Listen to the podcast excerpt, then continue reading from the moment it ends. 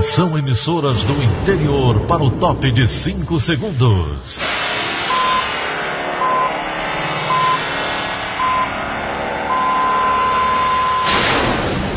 A Verdinha leva o som cada vez mais longe. Rádio Sul Cearense de Brejo Santo, Cristal de Quixeramobim, Iracema de Ipu, Jornal Centro-Sul de Iguatu, Macambira de Poeiras, Tabajara de São Benedito, Oroz FM, Pioneira de Forquilha, Itataia de Santa Quitéria, União de Camocim, Educadora do Cariri do Crato, Líder FM de Itapipoca, Aquarela FM de Miraíma, Liberdade de Ita Itarema, Carinhosa de Acopiara, Sertão Central de Senador Pompeu, Vale do Salgado de Lavras da Mangabeira, Vale FM de Nova Russas.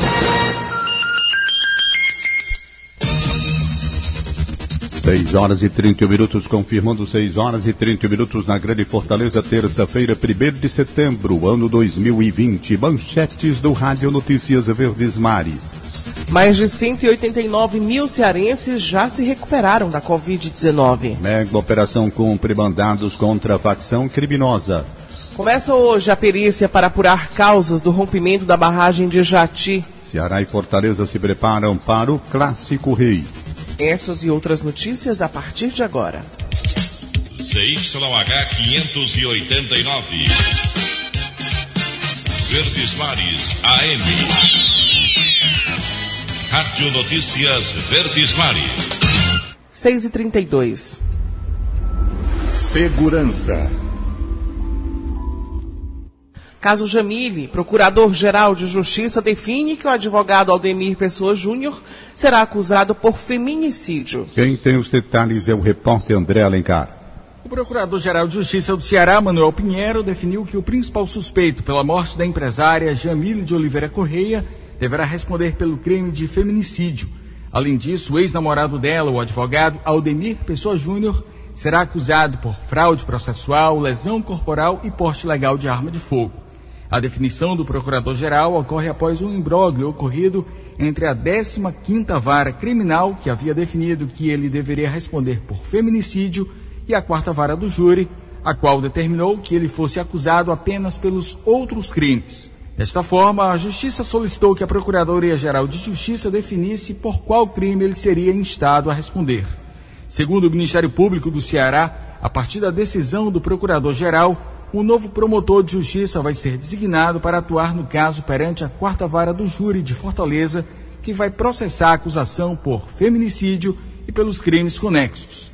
O advogado de Aldemir, Elson Santana, disse que se pronunciaria sobre o caso nesta terça-feira. A defesa nega que ele tenha cometido qualquer crime e sustenta que houve um suicídio. André Alencar para a Rádio Verdes Mares.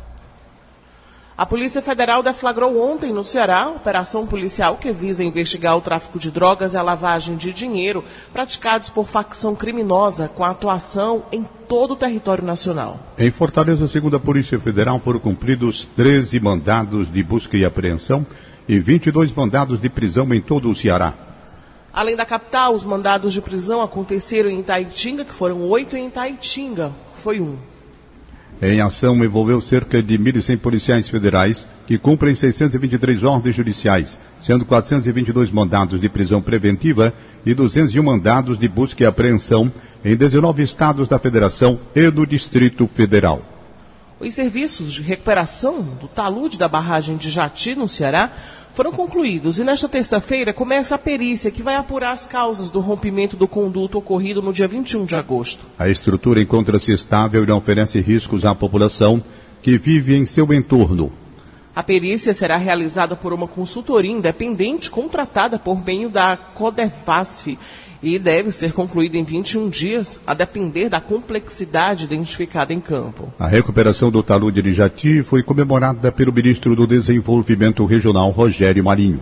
É hora de agradecer ao trabalho feito pelos operários, pelos técnicos, por todos aqueles que permitiram que a recuperação da parede da barragem de Jati fosse concluída num prazo recorde de nove dias. São 140 metros de largura, quase 60 metros dessa barragem eh, foi danificada pelo acidente e isso foi recuperado, então nós temos a barragem incólume.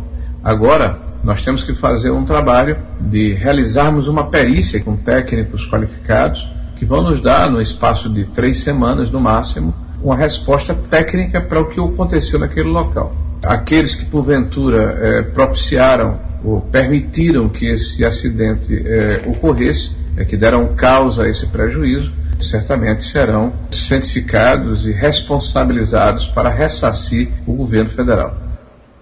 O vazamento na barragem de Jati foi causado pelo rompimento de uma tubulação que permite a passagem das águas para o reservatório, atalho no eixo norte do projeto de integração do Rio São Francisco. Cerca de duas mil pessoas que vivem nas redondezas da barragem foram evacuadas preventivamente. Destas, quase 1.300 voltaram em seguida, já que as suas residências não estavam em áreas de risco. O Corpo de Bombeiros atendeu pelo menos 31 chamados para combater incêndios em Sobral entre a manhã de domingo e a tarde de ontem. Somente nesta segunda-feira, a primeira companhia do 3 Batalhão de Bombeiro Militar foi acionada 16 vezes. Uma das ocorrências foi um depósito de material reciclável na BR-222, como informa o comandante do Comando de Engenharia e Prevenção de Incêndio de Sobral, Major Mardens Vasconcelos. Uma que começou com incêndio de vegetação e atingiu um depósito de recicláveis no bairro Sumaré. E a guarnição passou um bom tempo lá. Tivemos também um incêndio na CE 362 que liga Sobral à cidade de Massapê. Lá também queimou uma extensa área de vegetação e estava se aproximando a uma indústria, né, a fábrica Coelho. Tivemos também o terceiro de grandes proporções na BR-222. E lá na BR-222 esteve na iminência de atingir as linhas de transmissões da Enel. Também num outro depósito de materiais recicláveis que também iniciou por um incêndio de vegetação. Nós tivemos também um incêndio no bairro Cidade Gerardo Menezes de Cristino, onde a guarnição permaneceu durante três horas e esteve bem próximo de chegar às casas. Agora 6h37. Saúde. A atualização da Secretaria da Saúde do Ceará, por meio da plataforma IntegraSUS, divulgada ontem, mostra que o Estado registra mais de 214 mil casos confirmados de Covid-19. O balanço aponta ainda que foram contabilizados 8.409 óbitos causados pela doença. Em contrapartida, de acordo com o novo boletim, 189.926 pessoas já se recuperaram da enfermidade. Na tarde de ontem, a ocupação dos leitos de UTI do Ceará estava em 60,79% e a ocupação dos leitos de enfermagem era de 34,89%.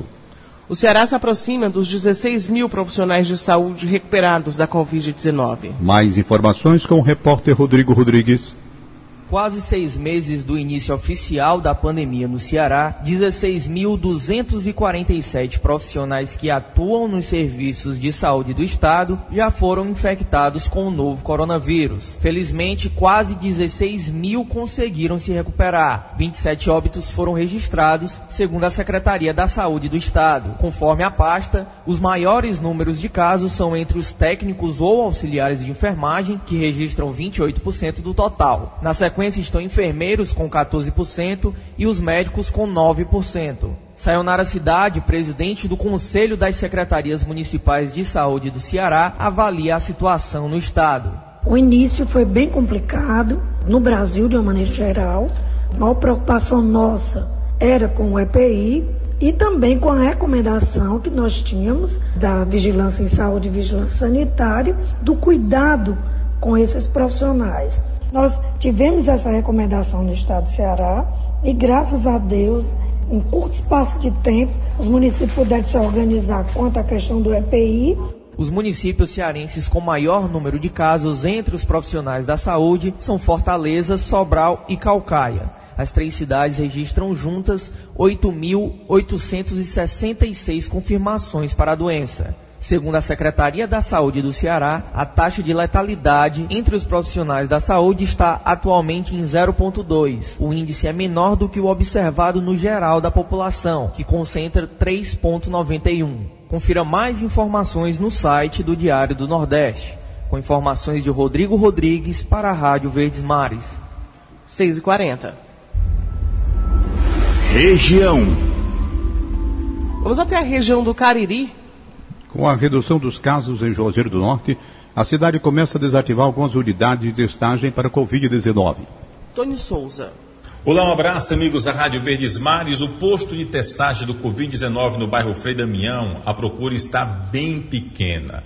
Já no outro, do bairro do Socorro, havia apenas os profissionais da saúde. Isso acabou se repetindo em outros locais. O fato é que nesta segunda-feira foi o último dia desses postos de testagens em Juazeiro do Norte. A partir de agora, os testes serão feitos de outra forma. Quem fala sobre essa situação é a Ana Cristina Alencar. Ela que é diretora da atenção primária em Juazeiro do Norte. A gente está desativando e descentralizando esses testes para as nossas unidades básicas de saúde. Nós temos 82 equipes de saúde da família que estarão fazendo esses testes, ou seja, a gente vai ampliar, na realidade, a quantidade de testes, né? também facilitando o acesso dos pacientes, porque eles vão estar sendo atendidos próximos às suas casas, suas residências, e qualquer paciente que tiver dentro dos dias de sintoma ou que apresente algum sintoma da Covid-19, ele deve se dirigir à sua unidade básica de saúde, procurar um profissional onde será feita uma triagem e a partir daí será agendado o seu teste. A unidade de sentinela permanecerá em funcionamento e haverá também a abertura de unidades básicas de saúde no período noturno. Mas a unidade sentinela, vale ressaltar, ela continua né, com horário de 7 às 22 horas, de domingo a domingo, realizando atendimento aos pacientes suspeitos ou confirmados de Covid-19, bem como as testagens também. Assim como abriremos três ambulatórios noturnos que ficarão localizados no bairro Salesiano, São José e no posto do Frei Jeremias, no bairro Franciscano, que atenderá de segunda a sexta, de 17 às 21 horas. A Secretaria de Saúde do município confirmou que o Hospital Estefânia Lima Rocha voltará a funcionar normalmente, já que durante esses cinco meses de pandemia, o local estava com ações bem limitadas. Tony Souza, da terra do Padre Cícero, para a Rádio Verdes Mares.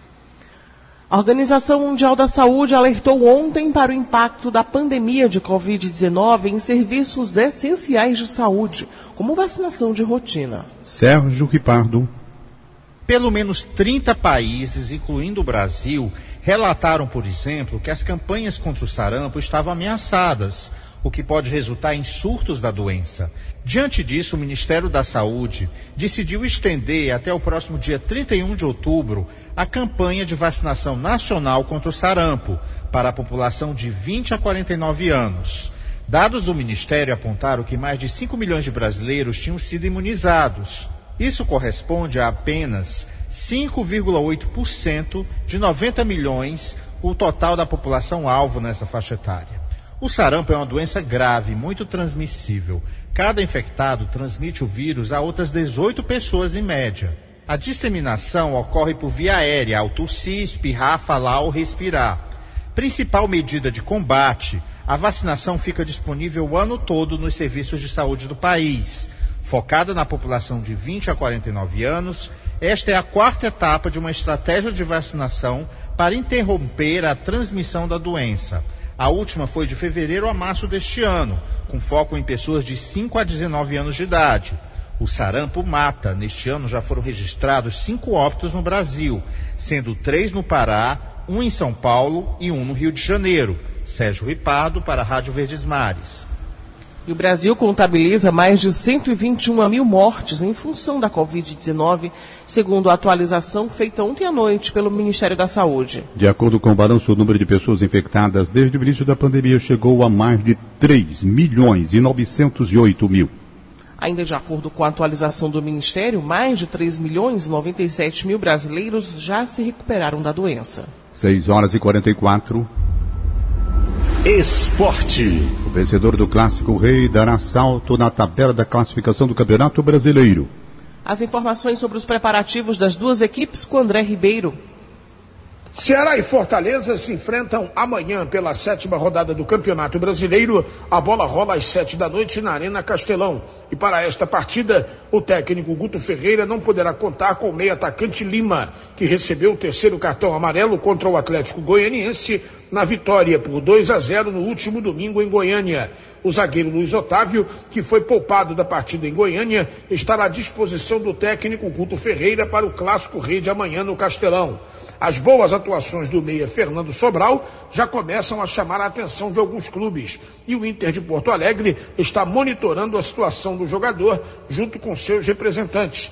O contrato do jogador com o Ceará vai até dezembro do ano que vem. E apesar do time gaúcho priorizar a contratação de um atacante, a diretoria colorada colocou Fernando Sobral no radar do clube. E por enquanto, nenhuma negociação oficial foi aberta pelas diretorias. No Fortaleza, o técnico Rogério Ceni terá o retorno do meio-campo Juninho, que ficou de fora da partida contra o Bragantino por cumprir suspensão automática pelo terceiro cartão amarelo. O zagueiro Jackson sentiu fisgada na coxa e será reavaliado, igual ao lateral direito Tinga, que deixou a partida sentindo cansaço muscular depois de levar muitas pancadas. Por isso, já está realizando tratamento. Sobre o clássico de amanhã, a diretoria tricolor está insatisfeita com a escolha de Luiz Flávio de Oliveira para apitar a partida. Um ofício foi enviado para a CBF solicitando mudança na escala do árbitro paulista,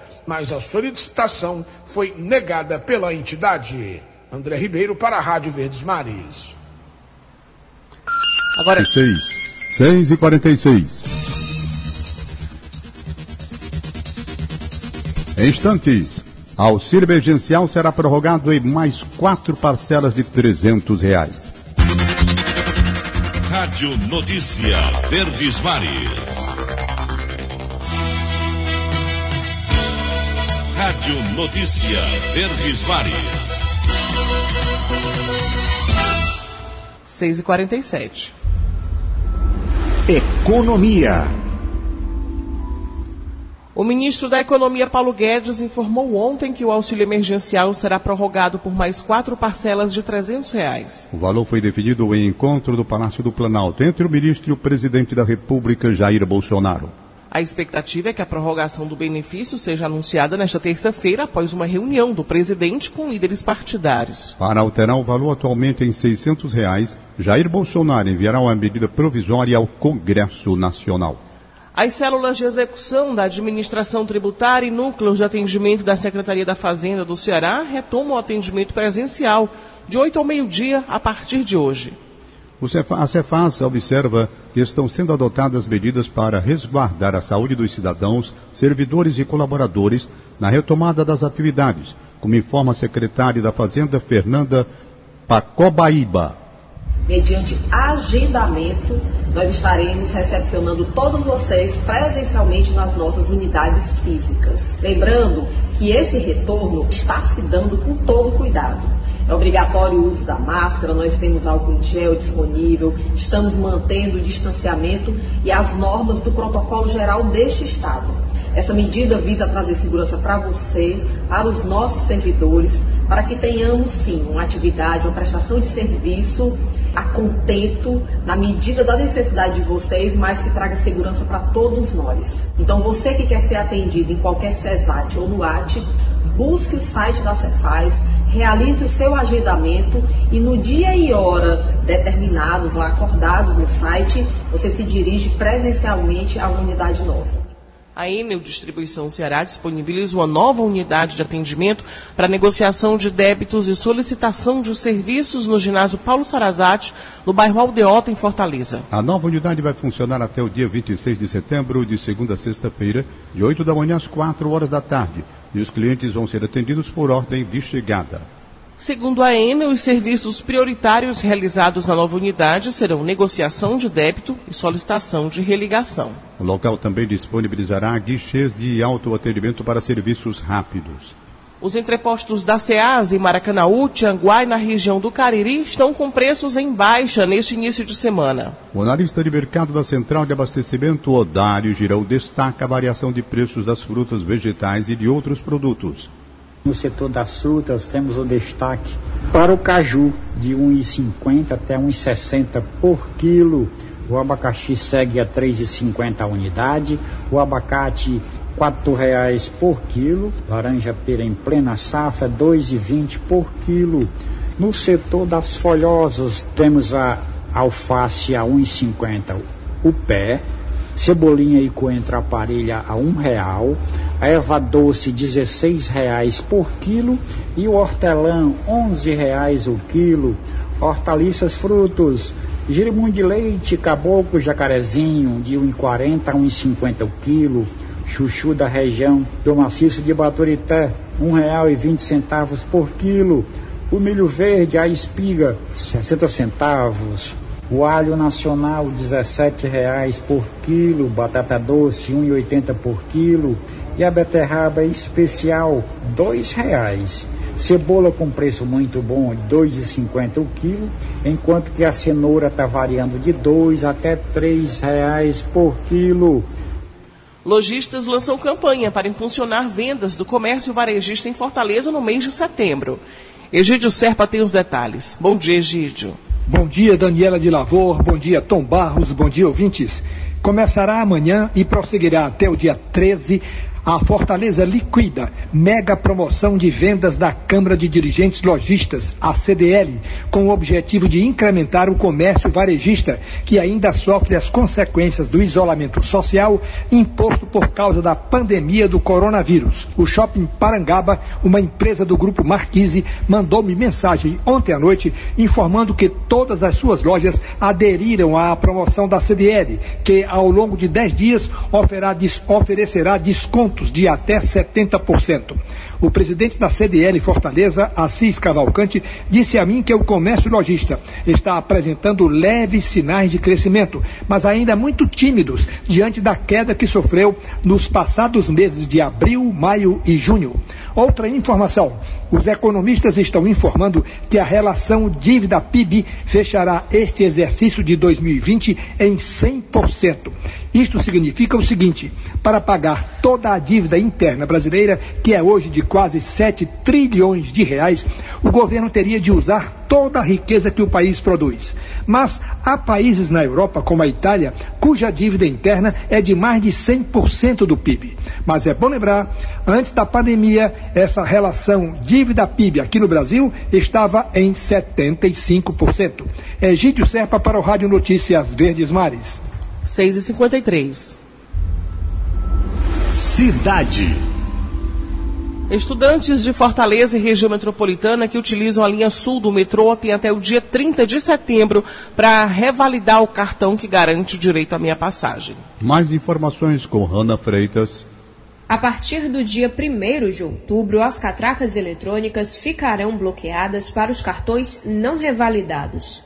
Para fazer a revalidação, basta comparecer na estação Parangaba de 8 às 12 horas ou à estação Benfica de 12 às 17 horas, de segunda a sexta-feira, portando a carteira estudantil municipal de 2020 e um documento de identidade com foto em um dos guichês de atendimento ao estudante.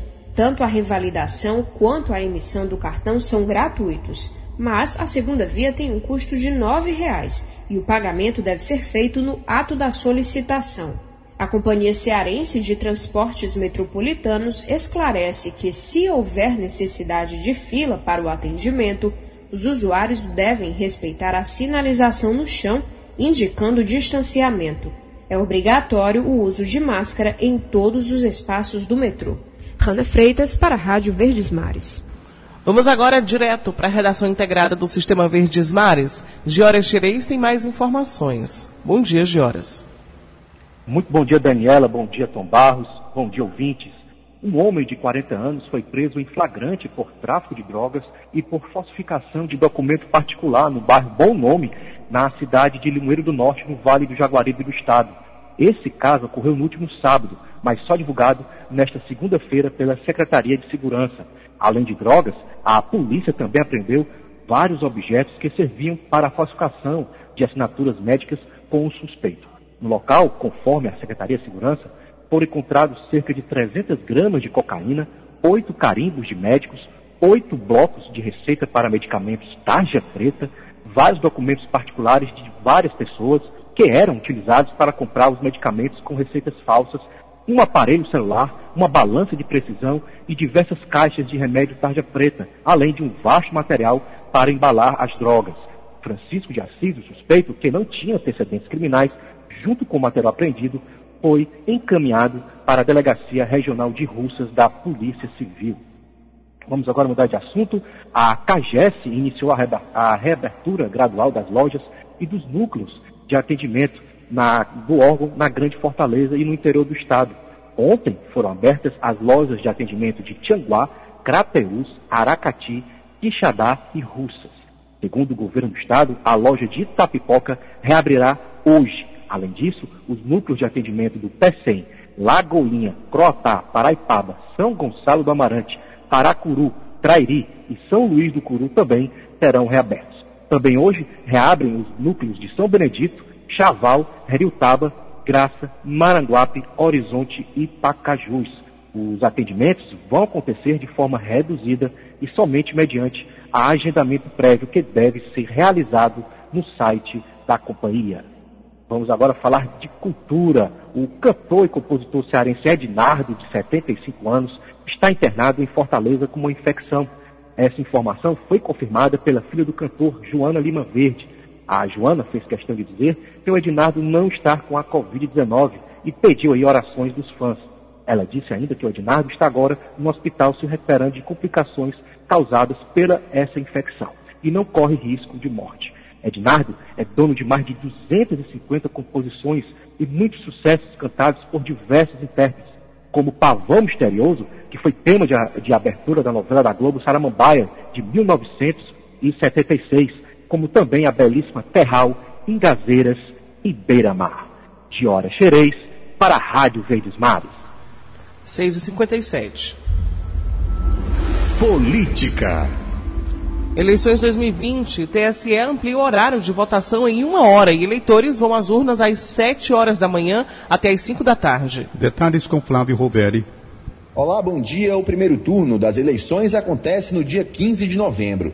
Com o país ainda em plena pandemia, o TSE definiu algumas mudanças por questões de segurança sanitária. Para reduzir as aglomerações, o horário de votação foi estendido e vai começar uma hora mais cedo, às 7 da manhã terminando às 17 horas, como acontece tradicionalmente. O primeiro período, das 7 horas às 10 da manhã, será reservado a pessoas com mais de 60 anos, consideradas grupo de risco da Covid-19. Outra novidade que já havia sido anunciada é que, ao contrário do previsto inicialmente, a biometria não será utilizada na hora de votar. Presidente do TSE, o ministro Luiz Roberto Barroso explica por que a votação não foi estendida por um tempo ainda maior. Não foi possível estender para mais tarde do que isso, porque em muitas partes do Brasil, depois dessa hora, há dificuldade de transporte e há problemas de violência. E, após ouvir a consultoria sanitária, o Tribunal Superior Eleitoral estará reservando o primeiro horário de 7 às 10 horas da manhã, preferencialmente para as pessoas maiores de 60 anos que já estão no grupo de risco para a pandemia da Covid-19. Nós estamos fazendo todo o possível para conciliar, na maior medida, a saúde pública da população com as demandas da democracia. Em todo o país, a Justiça Eleitoral também deve disponibilizar, com apoio da iniciativa privada, 7 milhões e meio de máscaras para os mesários, para que possam trocar três vezes ao longo do dia, além de mais de 1 milhão e 800 mil proteções faciais, também chamadas de face shields, e mais de 1 milhão de litros de álcool em gel. O Tribunal Regional Eleitoral do Ceará também está adquirindo material e, desde já, a coordenadora de eleições, Edna Saboia, orienta quem vai votar. Compareça ao seu local de votação usando máscara. Baixe o aplicativo É-Tito, que é o seu título digital. E se você já fez a biometria, ele também servirá como documento de identidade. Se possível, leve uma caneta. E não se esqueça, vote consciente com toda a segurança. Flávio Roveri para a Rádio Verdes Mares. Sete horas. Acabamos de apresentar o Rádio Notícias Verdes Mares. Redatores Roberto Nascimento e Elone Pomuceno.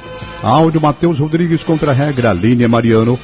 Supervisor de programação Kleber Dias, diretor de programação Fábio Ambrosio, editora de núcleo Liana Ribeiro, diretor de jornalismo Delfonso Rodrigues.